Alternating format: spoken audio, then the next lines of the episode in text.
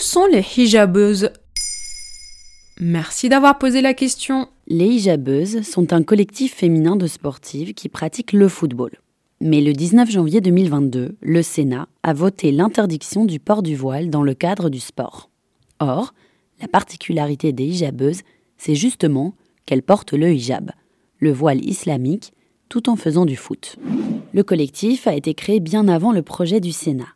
En mai 2020, à l'époque, la Fédération internationale de football, la FIFA, avait pourtant autorisé les athlètes à porter le voile si elles le souhaitaient dans le cadre de compétitions sportives internationales.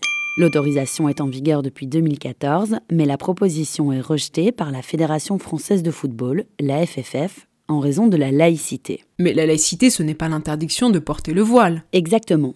Du moins, la laïcité ne prévaut que dans l'espace administratif, c'est-à-dire les services qui dépendent de l'État. Eux doivent rester d'une neutralité absolue.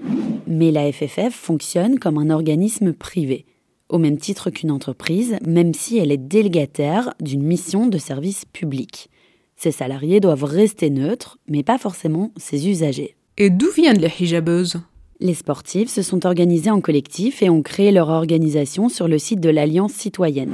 Depuis, elles s'opposent à cette interdiction de la FFF qui discrimine directement les footballeuses portant le voile. Dans un article de nos consoeurs du site d'information Terra Femina, l'une d'entre elles se confiait. Concrètement, cela va contraindre certaines jeunes femmes comme nous à abandonner leur passion, leurs rêves. Elles affirment que ce texte les vise uniquement pour ce qu'elles sont, c'est-à-dire musulmanes qui portent le voile, et non pour ce qu'elles font, c'est-à-dire du football. Et où en est leur combat? Alors depuis janvier 2022, les hijabeuses tentent de faire annuler l'amendement du projet de loi. Le 26 janvier, elles ont joué devant le Sénat pour interpeller l'institution. Elles ont également lancé une pétition et un hashtag sur les réseaux sociaux en français et en anglais. Laissez-nous jouer et Let us play. Quelques jours plus tard, le texte était à nouveau débattu et les hijabeuses ont remporté une première bataille. Mais tout cela n'est pas nouveau. Bien sûr, la tenue des sportives est une vieille injonction qui leur colle à la peau depuis des années. Trop moulant, trop court, trop couverte.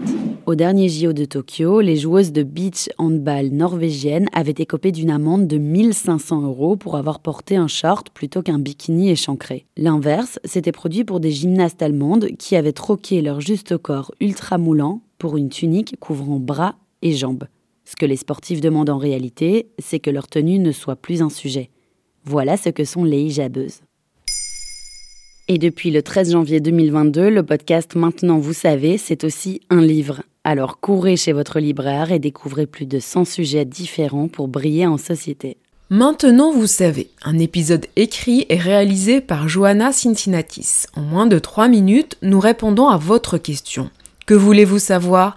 Posez vos questions en commentaire sur les plateformes audio et sur le compte Twitter de Maintenant vous savez.